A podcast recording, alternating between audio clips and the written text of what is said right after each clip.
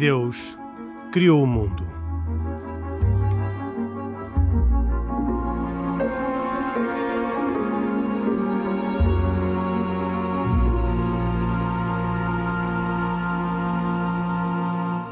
Boa noite, bem-vindos a mais uma edição de E Deus Criou o Mundo, a primeira depois de férias. Desejo que todos os nossos ouvintes, os que nos ouvem em direto e os que nos ouvem em podcast, tenham tido boas férias e que uh, retomem connosco esta, este hábito de semanalmente conversarmos uh, sobre temas de religião. Eu, Henrique Mota, moderador, como sempre, converso com Isaac Assor, judeu, Pedro Gil, católico, e Khalid Jamal, muçulmano, uh, que todos aqui falam a título pessoal e sem vincularem as suas confissões religiosas.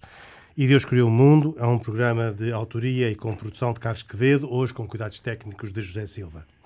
Vamos uh, tomar algumas das notícias que marcaram uh, as últimas semanas e uh, pedi a cada um dos intervenientes que escolhesse uma notícia. O Pedro Gil ehm, mandou uma notícia da nomeação do novo Núncio Apostólico uh, da Santa Sé em Portugal, uh, Dom uh, Ivo Scapolo, que vai suceder a Dom Rino Passigato, que, por ter atingido o limite de idade, passou anúncio emérito para a República Portuguesa. Falarei também com Pedro Gil sobre a recente indicação do Papa relativamente à nomeação para cardeal, para a elevação a título de cardeal do, de Dom Tolentino de Mendonça. Mas começava por perguntar, associando estas duas notícias ao Pedro Gil, se estas duas notícias são ambas boas notícias para Portugal. Eu acho que são ambas boas notícias, embora elas tenham um sabor um bocadinho diferente. A nomeação do Dom Tolentino é, é motivo de alegria para imensa gente, eh, porque há muita gente que o, que o conhece, que o admira, conhece a, sua obra literária e, e, mais surpreendentemente, e às vezes menos conhecido, há muita gente que o conhece pessoalmente e o tem por amigo. Eh, nós mesmo vi um artigo do Miguel Esteves Cardoso no Público que é absolutamente notável quanto a esse ponto. E Laurinda Alves também na, no Observador. Exatamente. E, eu próprio já falei com várias pessoas uh, do, mundo, do mundo da cultura que me testemunharam pessoalmente uh, a relação de genuína amizade que têm com, na altura, o padre Tolentino, a quem simplesmente tratavam por Tolentino, porque ele também lhes dava essa liberdade. E é, devo dizer que é das qualidades que eu mais aprecio nele é precisamente essa importância que ele dá à relação pessoal. É, quando ele tem o êxito que tem no mundo cultural, não é simplesmente por ter um qualquer fascínio de estatuto por ser poeta, embora isso também sejam motivos muito importantes. É claramente por ter construído pacientemente e porque esse tem o seu temperamento, uma rede de amizades pessoais que são de uma enorme lealdade e franqueza, não obstante muitas vezes serem pessoas de opiniões muito diferentes. Um, ao contrário de Dom Ivo Scapolo, que esteve tão associado a, a, aos problemas uh, da pedofilia no Chile, uhum. no sentido em que uh, não uh, tomou em devida consideração notícias que teve e que chegou por isso também a comprometer o próprio Papa Francisco, em declarações que o Papa Francisco teve depois que vir retificar num segundo momento. é também uma boa notícia para Portugal, para a Igreja Portuguesa. Uh, Dizia-se uh, há pouco tempo, nos últimos tempos, uh, dizia-se que havia alguns bispos portugueses que criticavam Dom Rino Passigato, mas lembro-me de ter lido no público de, de ontem um artigo interessante do António Marujo, diretor da, do site online Sete Margens, que dizia que um, esta nomeação fará deixar saudades de ter saudades de Dom Rino Passigato. Sim, nós estaremos cá para ver o que é que vai acontecer exatamente. A situação do Chile, eh, da qual nós recebemos algumas informações ainda muito sumárias, não, não conhecemos muito bem. Eh, e eu acho que é importante referir isso, porque, eh, primeiro, o núncio apostólico é um representante do Papa junto de um país.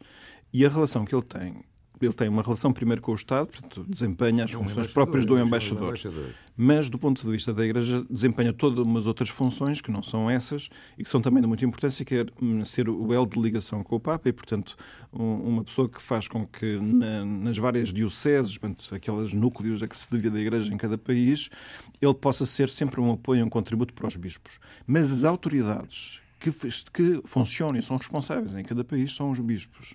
Portanto, o, o, o núncio, não obstante ser o representante do Papa, não é aquele que em cada país manda. Mas assim tem dizer. uma importância grande na informação que passa para o Vaticano relativamente à nomeação de novos bispos. E, e a questão colocou-se precisamente na nomeação de um novo bispo, relativamente ao qual havia uh, queixas. Sim. O que acontece, é, é, e aqui eu acho que é preciso. É que eu acompanhei muito o caso do Chile e de outras situações. É, o, o, o, evidentemente que o anúncio está colocado numa posição formal que o coloca na, na, na, situação e competência e até responsabilidade de ter que informar. E nós, nós não sabemos o que é que ele sabia, o que é que ele informou. O que eu sei também dizer é que, uh, neste pontificado, existe também uma rede informal. O, o, o Papa serve-se muito de conselheiros que, que entende que são capazes e que podem estar fora da, da, da estrutura, de onde lhe vem muitas vezes muita informação. Eh, eu, eu não, com isto não quero eu dizer que o bispo não soube, o, este anúncio não soubesse. Eu não estou dentro suficientemente para dizer o que é que ele sabia ou não. Quero é chamar a atenção que a situação pode ser mais complexa e por isso é que eu agora penso que é uma altura para ser mais prudente no juízo, tanto mais que é uma pessoa que vem para Portugal e, e é preciso, vamos dizer assim, assistir ao seu desempenho uh, para ver exatamente o que é que acontece. Eu vou dar aqui um exemplo. A mesma nomeação, uh, tanto para arcebispo do, do padre, então, padre Tolentino, foi, ao que parece, segundo o que eu ouvi, foi um, uma, uma, nomeação fora dos esquemas normais de nomeação de bispos, em que em, o anúncio procede a uma série de auscultação das pessoas, reúne informação, faz uma proposta de três nomes para Roma. Segundo aquilo que eu soube, Sim. isso foi quase uma nomeação direta do Papa. Pois, essa, essa também é a ideia que eu tenho. Pronto, agora vamos admitir que isso foi realmente assim. Isto é só, quero com isso eu demonstrar ou dar como um sinal de que há uma estrutura formal de informação, mas também há uma estrutura informal de informação. Não sei, naquele caso concreto no Chile, quais foram as informações a que o Papa deu relevo ou não. Em todo o caso, são duas estruturas de confiança, uma estrutura formal, outra estrutura informal. É, pronto. Depois, outra coisa que eu gostava também de dizer é que o, nós do Chile, enfim, para quem acompanha, sabe que estão-se a dar a conhecer muitos casos de, de, comportamento indevido da parte de padres, e padres muito bem colocados, e, portanto, a situação anímica é uma, de uma grande depressão naquele país. Aliás, quando o Papa lá foi em 2018, isso foi a demonstração disso mesmo, porque muito pouca gente compareceu nos encontros. Portanto, há um problema real. Como, aliás, aconteceu também na Irlanda, pela, me pela mesma pela razão. Pela mesma razão, sim. Mas há um dado que, que é importante saber, porque eu, eu, próprio tive a oportunidade de falar com o bispo que integra a Comissão de Prevenção de Abusos no Chile, que, que não obstante as notícias estarem a ser a discussão, e, e que são graves, entenda-se, isso se refere a um fenómeno, embora muito antigo, de importância, que eles já desde 2011 desenvolvem um programa sustentado e organizado de formação de pessoas em prevenção de abusos. Portanto, é um país com muita experiência. Eu, só para dar assim uma, uma noção, e, e, é um país que tem, do ponto de vista da estrutura da Igreja, uma composição análoga à de Portugal. Portanto, é um país mais ou menos equivalente para esses efeitos. Que desde 2011 até o, até o presente formaram 25 mil pessoas dentro da Igreja em prevenção de abusos, em ações constantes em vários, nos vários sítios e tem, além disso, cerca de 170 formadores já eh, de outras pessoas. Portanto, eu, eu, quando soube estas notícias fiquei agradado por saber que, apesar do cenário ser o cenário que é e os comportamentos serem os comportamentos que são, que o desejo de renovar, de prevenir, de, de, de trabalhar para o futuro é muito claro no Chile desde 2011. Este anúncio foi para, para o Chile, salvo erro, em 2012. Portanto, ele apanha um processo já em andamento e se alguma coisa podemos dizer é que este anúncio tem conhecimento próximo de um processo que está a correr bem nesse aspecto. E, e não é por nada, eu diria que isso é uma mais-valia. Depois gostava também de dizer que estamos a falar de uma pessoa que uh, no início do seu percurso diplomático esteve em Angola, esteve em Portugal, e isso também é importante, na minha opinião, porque significa que já tem um conhecimento prévio do país. Com isto eu quero dizer é, que eu, pelo menos, assim faço. Acho que é preciso dar um, um, um, benefício da dúvida à escolha do Papa, que não foi, não foi feita de repente. Isto não é um movimento feito à pressa, porque o anúncio anterior que sai de Portugal sai por limite de idade, isso era previsível, sabia-se que ia mudar, e, portanto, eu quero acreditar e estou convencido de que a avaliação para esta mudança foi feita enfim, com a prudência que a situação exige. Depois, Portanto, agora, penso... Não, para o Pedro Gil, esta, esta nomeação não é uh, uma, uma forma de descartar um, um anúncio problemático no Chile e atirá-lo para um lugar vago que existia em Lisboa. Eu acho, eu, eu, não, eu posso admitir que o Chile precisava de refrescar também a representação do Papa. Eu admito isso, eu não conheço em concreto. Mas de modo nenhum considero que essa é a razão principal deste, deste movimento. Exato. Eu queria fazer uma pergunta eh, eh, que sinceramente desconheço. Qual é que será eventualmente o papel deste núncio, deste novo núncio, ou se terá algum papel? Foi criado, se não me engano, em abril do, deste ano ainda, pelo Cardeal Patriarca de Lisboa, uma, uma comissão para a proteção de menores. Uhum. Uh, composta por psiquiatras, especialistas. Este núncio terá algum papel também dentro deste, deste, deste, desta comissão? Pronto. Dentro da comissão, certamente não. Uh, ou, ou, ou, será sim, que agora, alguma influência para o desempenho do trabalho? De, eu acho que sim. Eu estou a perguntar isto, sim, sim. Eu estou a perguntar eu, isto eu, porque, porque, porque isto é uma causa-consequência, por assim dizer, também. E acho que é bem, acho que é uma questão bem colocada. Eu, eu querendo fazer uma interpretação deste, uma interpretação, uma leitura do que possa ser esta interação entre estes organismos, eu gostava de dizer o seguinte. Primeiro, a Diocese de Lisboa é uma das 20 dioceses. Cada uma das dioceses vai ter que criar uma comissão, porque o Papa, em fevereiro, na sequência da reunião de fevereiro em Roma, determinou que assim vai acontecer. E o que eu acho é que, neste momento, se essas comissões quiserem saber de uma fonte próxima experiências boas sobre como é que se trabalha, eu devo dizer que acho que este anúncio tem mais conhecimento do que muitas outras pessoas sobre como é que isso se faz. E, portanto, nesse sentido, eu diria Pronto, é que é um fator positivo, muito positivo até, para Pedro o funcionamento Gil, portanto, dessas otimista, não acompanha as vozes pessimistas e desapontadas eh, de uh, elementos da Igreja Católica? Eu acho que, sobretudo, é prematuro estar já a considerar que, que, que o cenário não é positivo. Eu penso que é preciso aguardar e ver como é que as coisas funcionam. Mas eu, eu vejo razões para pensar de forma positiva. Ainda antes de passar à, à, à notícia do Khalid Jamal, que gostava ainda de dizer, eh, pedir uma, um esclarecimento sobre a nomeação de Dom uh, Tolentino Mendonça um, ehm, eleição a cardeal, porque um, ehm, já tinha acontecido com Dom António Marto, uh, terá sido uma nomeação de grande surpresa. Lembro-me de ter lido na altura que o Papa tomou um pequeno papel onde tinha um apontamento com nomes e leu, o que queria dizer que era uma escolha totalmente pessoal, que não envolvia hum, a estrutura hum, vaticana. Não sei se terá sido exatamente assim que aconteceu com Dom Tolentino Mendonça. Um, sabemos, todavia, que ele, em, eh, na quaresma de um, 2018, era um padre de Suzano de Lisboa que pregou um retiro ao Papa e poucos meses depois uh, foi um, uh, uh, eleito arcebispo e tomou a responsabilidade na, na, na, Biblioteca Vaticana e agora, menos de dois anos, será elevado a cardeal. Sabemos que são os cardeais que elegem os papas. Portanto, os papas podem, de uma forma muito tranquila, ao longo do seu pontificado, criar um consistório com pessoas que sejam favoráveis a uma certa linha e desfavoráveis a uma outra linha. Uh, e estas nomeações, uh, ouvi uh, esse comentário relativamente a Dom António Marto, ou reviu também agora, uh, ou li nestes, nestes dias, que o Papa procurou encontrar pessoas que sigam com, com ele uma mesma visão da Igreja. Isto uh, não pode empacotar o consistório e retirar diversidade a uma futura eleição de um sucessor de Francisco que provavelmente não estará para muito longe? É sempre verdade que os cardeais são escolhidos pelo Papa que está reinante e, portanto, são todos da sua preferência. É também verdade que, por exemplo, acontece uma eleição do Papa Francisco que, para algumas pessoas, é difícil de conseguir ver como sendo eh, em sintonia com cardeais que foram escolhidos quase todos por Bento XVI ou por João Paulo II. Isto é para dizer que isto não é determinístico.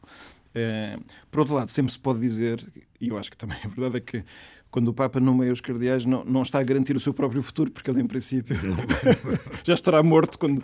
quando... Ou então. Ou, então ou, ou, ou, ou estará resignado. Ou então terá-se juntado ao Papa Bento XVI. Pois, mas já não quererá ser eleito. Portanto, são sempre nomeações feitas com, necessariamente com um grande sentido de responsabilidade e, e, e não tendo em conta alguns critérios de, sempre de interesse próprio. podíamos pensar, não, não, mas podia ser a favor da sua própria teoria sobre aquilo que a Igreja deve ser. Bom, mas é assim, é, na, na, Igreja confia-se que o, o, Papa tem que ter essa liberdade de pensar o que quiser. É, é por isso até que ele é escolhido, é por isso até que ele é assistido com a ajuda de Deus. E é na relação entre ele e Deus que depois se resolve que orientação é que, que há que dar. Da nossa parte da Igreja, eh, o que, o que compete é seguir é, por onde o Papa quiser ir. Este ou outro qualquer. Muito bem, uh, estas são as notícias uh, que o Pedro Gil uh, escolheu. gostava agora de passar para a notícia que o Khalid Jamal escolheu e que tem a ver com um estudo publicado em Inglaterra, no Human Resource Management Journal, da London School of Economics and Political Science, que reúne uma, uma, um estudo feito uh, sobre 53 publicações uh, sobre esta matéria, sobre, o, sobre este tema. E qual é o tema? É de que as organizações uh, ficam mais eficientes quando os seus trabalhadores são mais felizes e os seus trabalhadores são mais felizes quando a sua liberdade religiosa se pode exprimir no local de trabalho. E inversamente, diz este estudo, os uh, trabalhadores são menos felizes quando a sua liberdade religiosa não se pode exprimir através da sua apresentação uh, religiosa, com as suas escolhas religiosas, e isso torna as organizações menos eficientes. Um, Porquê é que escolheu esta, uh, esta notícia, Khalid? É verdade, Henrique, nós, uh, num momento em que voltamos de férias, estamos todos uh, mais bronzeados, estamos todos mais alegres, descansamos todos a mente e o corpo, e já diziam os gregos, mens sana in corpore sano, não é? E, portanto, esse alinhamento, eu acho mesmo. que é, assim, eu, eu, eu acho que, acho que essa esse alinhamento é muito interessante. E, portanto, há aqui, há aqui, um, há aqui dois pormenores que eu acho extraordinários. Em primeiro lugar, Evidentemente que todos nós já percebemos que o, o, sucesso e o coração das organizações, sejam elas de que natureza for, são as pessoas, não é? Só elas são compostas de pessoas. Há pouco falávamos no Vaticano, seja organizações religiosas ou até mesmo profissionais.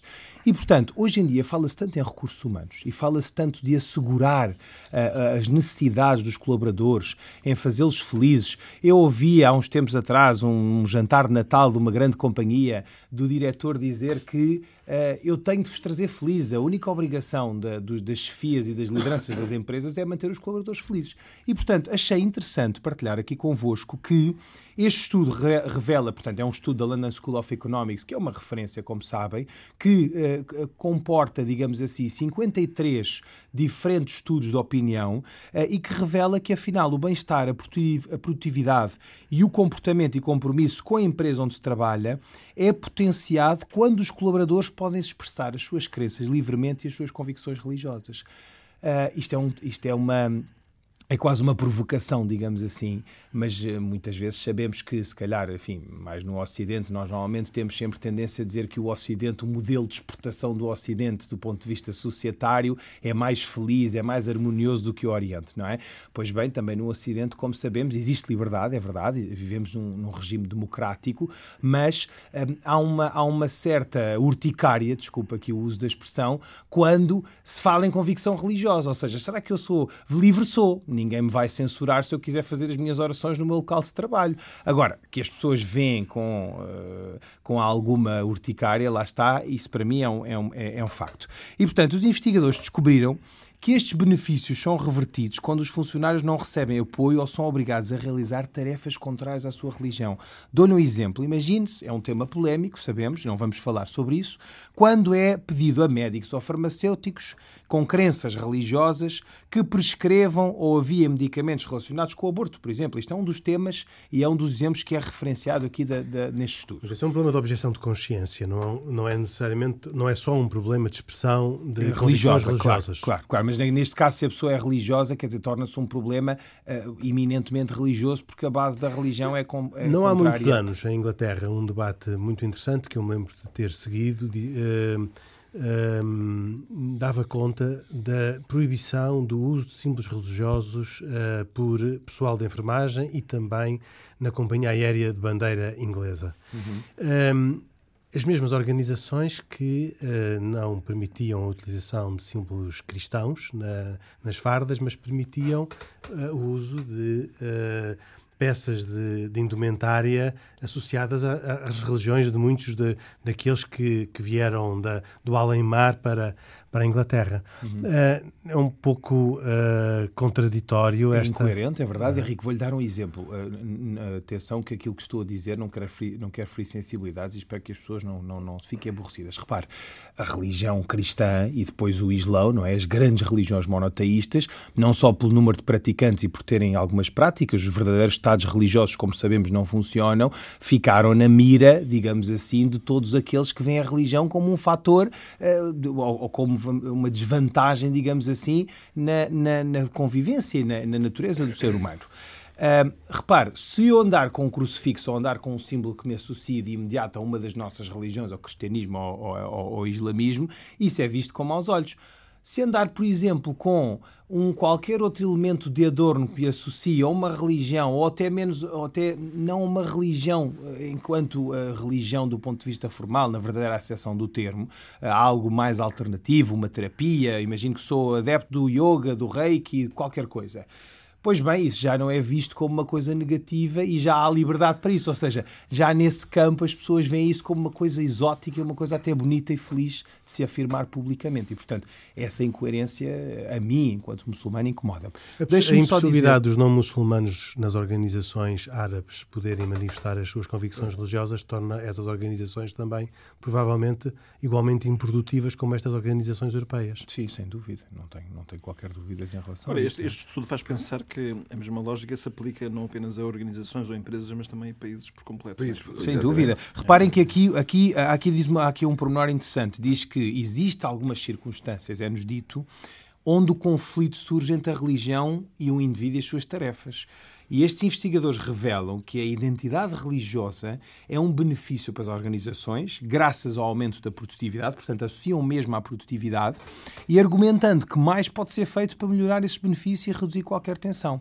Portanto, os autores do estudo recomendam às empresas que apoiem os seus funcionários através da criação de um ambiente tolerante, psicologicamente seguro e também desenvolvendo estratégias que, no fundo, possam ser usadas quando os colaboradores sentem que os seus valores pessoais estão a ser eh, postos Bem, em causa. Isto, é? Certo. Eu acho bastante interessante esse estudo, mas olha, eu, eu estou recentemente vindo de Israel, cheguei ontem e presenciei uma coisa muito interessante que foi eu estava em Jerusalém, que é a capital do Estado de Israel, e estava numa pastelaria e de repente o empregado, que era muçulmano, começou a rezar. Eh, eu gostava de saber se, essa é a minha pergunta, eh, como é que isto é, é viável? Começou a rezar e muito bem, porque era a altura da oração dele, da oração, da oração da, da, sei lá, da quarta oração diária. Ou... Uhum. Como é que, essa pergunta a ti, Khalid, como é que conseguem, conseguirias conceber um judeu num país muçulmano a parar, a sua, a parar o seu serviço para colocar, por exemplo, os filactéricos que tem que colocar no braço durante a manhã, nas orações da manhã. Isso é inviável. É assim, não, é inviável, talvez, por, nós, temos, nós temos sempre discutir aqui as questões em dois planos, que é, por um lado, a lei, o legislador deve assegurar que existe liberdade religiosa. Se isso é uma verdade absoluta ou, ou algo que seja razoavelmente comprovável nos países de maioria islâmica, eu sou o primeiro a assumir que não. Eu acho que tem que haver. Desculpa, Agora, a sociedade tem de evoluir, não é? Não, eu, acho, eu acho é que tem que haver. Eh, tem que haver algum bom senso também naquilo que se faz. Sem dúvida. Eu, se fosse patrão, eu vou ser o mais sincero possível. Eu, se fosse o patrão uh, daquele senhor, eu claramente lhe dizia que ele não podia fazer aquilo na altura que está de a, a, trabalhar e, e, a receber, e, e, a, e, a, servir pessoas, por assim dizer. Servir, estava ao serviço. Uh, ou seja, eu acho que tem que haver mas, oh, Isaac, com, com, com certeza que há, em, há, em tudo há, tem que haver há ponderações de bom senso. Tem que claro, imagino que um piloto de avião de repente, não, não, não par de repente. Uh, mas faz as suas orações. De... É? A piada que eu, quando fui para a Arábia Saudita há uns meses atrás, achei curiosíssimo que o piloto. Não, nós até ficávamos um bocadinho aflitos. Porque, repara, cai, é? repara, o piloto estava. aquele dia estar em piloto automático. E não, é claro que a primeira reação é: bom, o avião está desgovernado, não é? Porque não, não está lá ninguém. Mas para já o copiloto, como sabe, e depois ele, ele saiu de lá. Foi o copiloto devia fazer as mesmas orações à mesma mesmo, hora, não? Ele saiu dois. e fez a... Não, e alternam. Não é obrigatório fazer Se o aquele piloto minuto. automático fosse muçulmano, seria um. o problema. De facto, é verdade. Pois. E ele sai ao Henrique e está naquele corredor. Também, hoje em dia, das questões de segurança, nem sempre o comandante sai e fica ali exposto. Não é? Quer dizer, é visto como um sinal de fraqueza ou de vulnerabilidade o comandante estar ali à mercê. Mas, de facto, ele saiu e estava junto ao quarto de banho com um tapete, portanto, aquilo que a gente chama muçulha, não é? Que é o tapete que os muçulmanos estendem vulgarmente para fazer as suas orações. E E lá, não lá estava ninguém- e ele todo alegre ninguém e contente. E não houve ninguém que quisesse abrir a porta do avião para sair. Eu acho que não. Acho Ficamos que com não. a notícia do Khalid Jamal que diz que eh, o reconhecimento da liberdade religiosa nas organizações potencia a eficiência, a produtividade e eh, o, o gosto dos trabalhadores em eh, participarem nessas organizações e que inverse- inversamente a falta de liberdade religiosa eh, prejudica a produtividade, a eficiência e a atitude dos trabalhadores. A terceira notícia, eh, esta escolhida pelo Isaac Assor, é uma notícia que vem da Bélgica, onde já há alguns tempos, eh, na Flandres, na zona norte da, da Bélgica, tinha sido proibido o abate kosher de animais. Agora também na zona sul, na Valónia, eh, é tomada a mesma decisão em toda a Bélgica. Hoje em dia, só na zona de Bruxelas, aliás, a, a organização do Reino da Bélgica, do Reino dos Belgas, é muito sui generis, porque tem três regiões muito com total autonomia, mas agora eh, a Valónia também vem proibir o abate kosher sem que antecipadamente seja feito o atordoamento dos Do animal. animais. Ora bem, antes de a notícia é esta, eu acho que hum, o interessante aqui é perceber porque é que o atordoamento dos animais, que é pedido pelas eh, organizações de proteção dos animais, hum, prejudica o abate kosher. Bem, eu, se me permitir, deixe-me ir só um, um pouco atrás. Porque eu acho que, eh, primeiro, este- esta é mais uma notícia negra. Sim, iremos aí, mas para percebermos porque é que é negra, é- precisamos perceber eu- qual é a importância. Não, a importância é muito simples. O abate, o abate dos animais, eh, segundo o ritual judaico, é feito de uma determinada forma em que é feito com um, um corte, um corte, um corte único na, na carótida do animal e que está provado por via de questões religiosas que não tem nenhum sofrimento ao animal. Ao contrário do atordoamento que vai ter realmente sofrimento ao animal. Isso é algo que eu não consigo entender e ninguém me consegue, consegue explicar. Que é dar um pseudo-tiro ou um choque num animal para ele ficar atordoado, se isso não é sofrimento para o animal, eu gostava que, alguma destas grandes organizações. eu que nos explicasse porque é que esse atordoamento eh, põe em causa. Porque o animal deixa de estar. eh, No fundo, ao ficar atordoado, fica quase como que Moribundo. moribundo. Ele já está, ele já está a caminho, ele, ou seja, ele já está morto, por assim dizer. Ou, ou por assim, meio morto, por assim dizer. Sim, sim. Ou seja, este, esta questão é a mesma questão que se levanta tanto para o abate judaico como para o abate eh, islâmico. Sim. Exatamente igual. Muito bem. Agora, para mim, eh, leigo, quero- eu não- o que não é, não é compreensível, assim, não é evidente, é eh, se aquilo que define o abate kosher é, de facto, esse golpe único na, na carótida com o animal vivo, O animal vivo. estando o animal vivo, embora atordoado, eh, e feito Algo- da mesma forma, o que é que não se faz Deixa-me- que, deixa- deixa- deixa-me eh, explicar-lhe que a religião mandaria Deixa- fazer? Deixa-me explicar-lhe algo mais. O abate, não, o abate em si é um, o, o tal chamado corte, se- dado ao animal, mas para além disso, o animal, depois de mesmo de estar já a morrer ou morto, ele é verificado pelo. pelo, pelo, pelo não, não é, neste caso, nem, nem terá que ser É um rabino. garefa. Uma garefa, a pessoa que está capacitada para fazer este, este, este abate, no sentido de, de encontrar eventualmente alguma doença no animal. Sem dúvida. Que Mas isso não responde à minha pergunta. Não, não responde. Eu já lhe vou dizer porquê. O animal, ao estar atordoado, muitas das funções que ele tem dentro do, do seu corpo já não estão a funcionar. Ou não estão a funcionar normalmente. Ou seja, quando se fizer o abate, o facto, eu vou dar um exemplo, eu estudei um pouco desta da questão da- do, abate, do abate de animais, tanto mais há dois tipos de abate, há o abate dos, das aves e o abate das chamadas bestas, dos animais maiores. Eu estudei o abate de aves e estudei eh, na teoria, porque na prática nunca consegui fazer um abate de uma galinha como deve ser, de acordo com a lei judaica. No abate dos animais de grande porte, uma das coisas fundamentais que existe é a, verificação dos, a verificação dos pulmões deste animal, depois do abate, no sentido de saber se, animal, se esse animal tem realmente alguma outra doença que não, que não possa ser consumida pelo, pelo, pelo público judaico-islâmico, judaico porque no fundo é isto que estamos a falar. Ao estar atordoado, sabendo, não sabemos, eu não sei de que forma que será atordoado. Será com droga? Será com tiro? Será com. é um choque. Será com? É um choque. O, o, o, o que torna assim é que o próprio animal em si, primeiro, já está em sofrimento, já está em sofrimento, e ao estar em sofrimento, já não é coche, já não é cacheiro. Henrique, deixa-me é só acrescentar o que é que no caso do Islão é a nossa visão, que provavelmente é muito semelhante à judaica, para dar uma pista. Há duas coisas que nos incomodam no atordoamento e que é completamente contrário ao abate halal. Porquê? Primeira razão.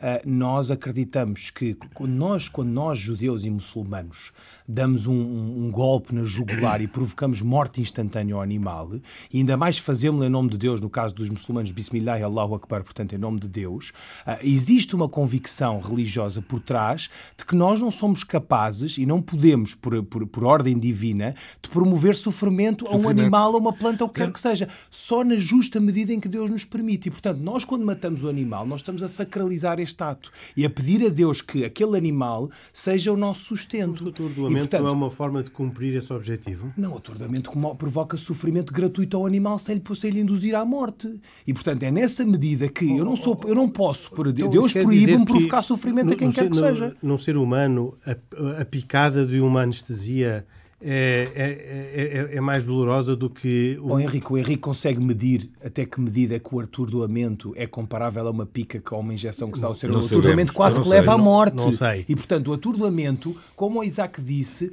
lesa em grande medida as funções vitais do animal. Imagine-se percentualmente que ele está 90% morto e 10% vivo.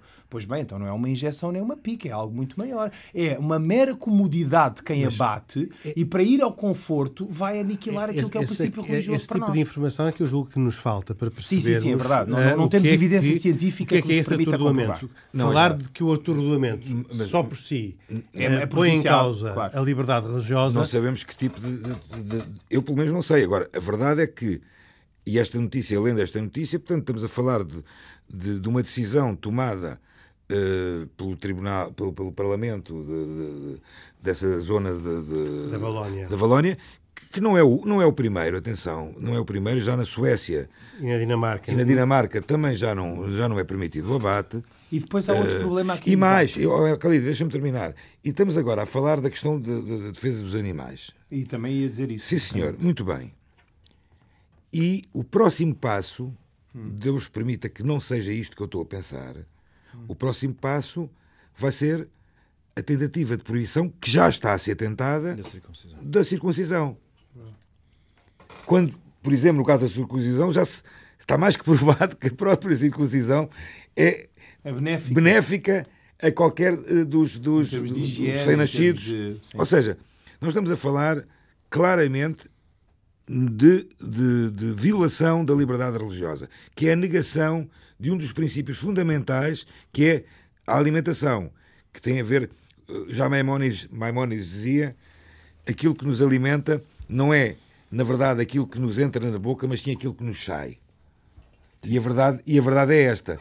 Nós, neste momento, nem que aquilo. Nem, ou seja, pergunto eu, e Bruxelas? Porquê é que em Bruxelas é permitido?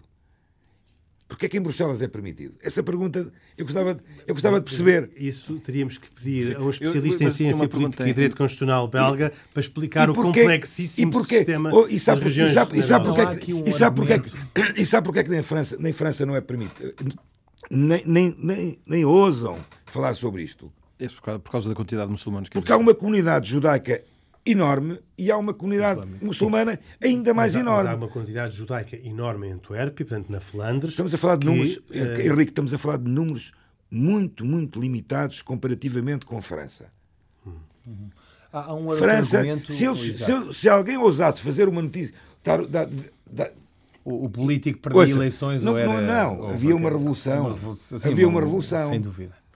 Agora, uma- Henrique, há aqui um argumento interessante do ponto de vista científico. Deixem-me só dizer isto. O científico, perdão, não é científico, não tem evidência científica, mas que é comprovável, já foi verificado. Existem vídeos no YouTube que podem comprovar isto, quem tiver curiosidade. Há muitas o animal que não- que que podem não, é verdade, comprovam só o contrário, não Mas é? os defensores do- do- do- dos animais também, também isto, é, isto é uma questão quase de senso comum. Repare, o atordoamento, normalmente, por exemplo, no caso dos aviários, como é que é feito? As- os, as- os frangos, as galinhas, estão, na, estão na- num, numa, num género de uma, uma linha Uma de linha. montagem, numa linha, e eles estão, t- portanto, vão, vão sendo conduzidos ou para a morte ou para o atordoamento. Ah, é muito interessante perceber isto, porque o animal sofre só de perceber que há um seu semelhante que ele consegue ouvir. Ora bem. Da, da mesma forma, imagine-se, enfim, olha o caso dos judeus, infelizmente, nas câmaras de gás, etc. Quer dizer, no, com, com, com a bar- a barbárie que Hitler fez, quer dizer, o ser humano, só de saber que alguém está à sua frente e que vai ser submetido a um processo bárbaro de morte, eh, ele começa a sofrer por antecipação. E conseguiu provar-se que os animais se sentem exatamente o mesmo, porque por eh, sinais audíveis, eu não consigo explicar bem o que é, mas, eh, mas, mas foi comprovado que de facto e o os animal animais que está ao sofrem. lado de um que esteja a ser eh, abatido pelo método kosher halal não, não, não se apercebe? Não se apercebe porque não há atordoamento, não se apercebe porque não é, porque não é um tiro, não é nada visível, é um, go- um golpe de- através de uma faca, é uma coisa absolutamente manual.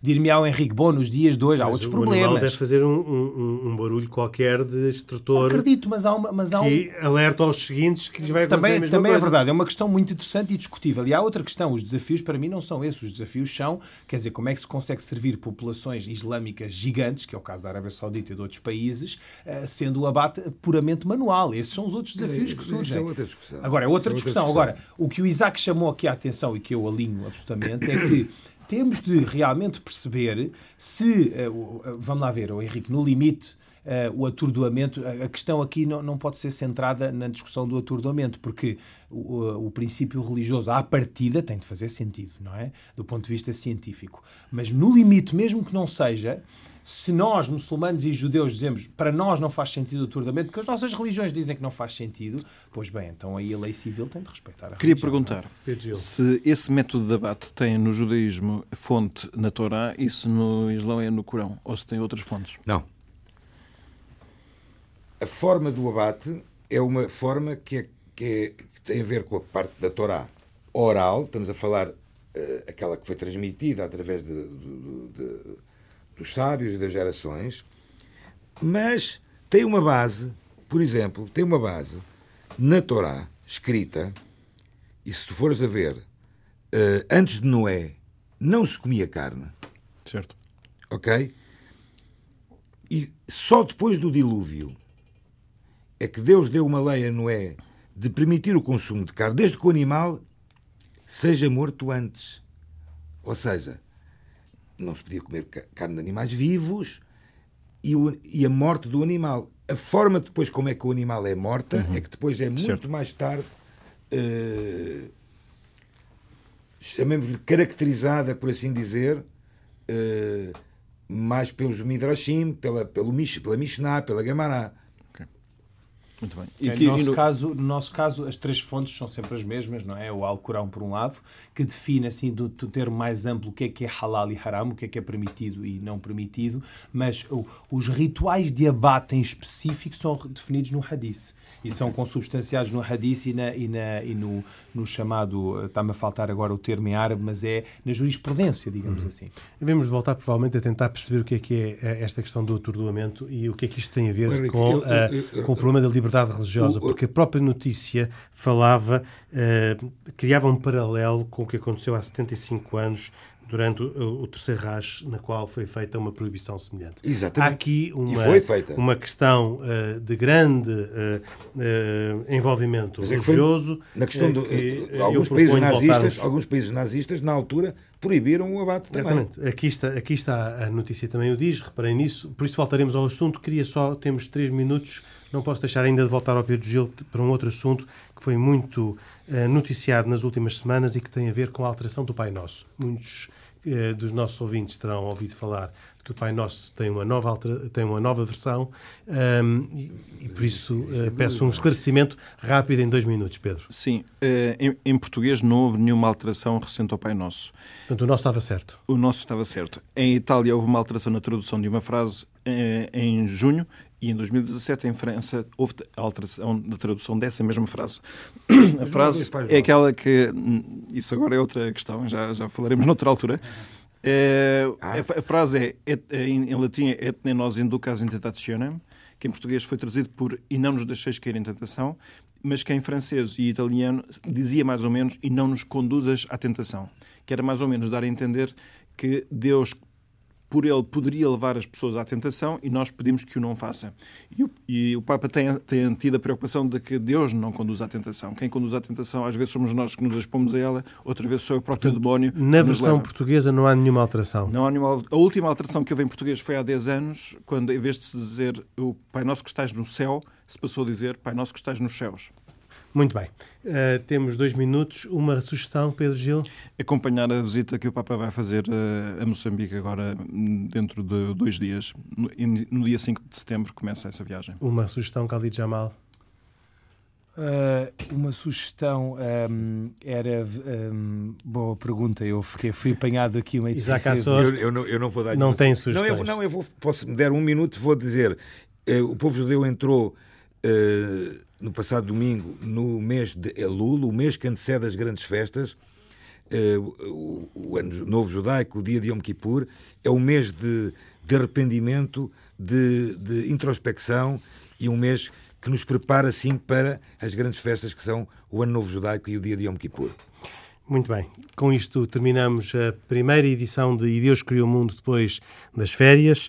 Uh, se uh, chegou já com o programa a meio, pode ouvir este, pode ouvir, aliás, todos os anteriores programas em podcast em rtp.pt. Nós voltamos dois, oito dias. Isaac Assor, judeu, Pedro Gil, católico e Khalid Jamal, uh, muçulmano, que comigo, Henrique Mota, que modero, fazemos semanalmente este programa, da autoria com produção de Carlos Quevedo e hoje com cuidados técnicos de José Silva. Contamos consigo. Até dois, oito dias, se Deus quiser. Boa noite.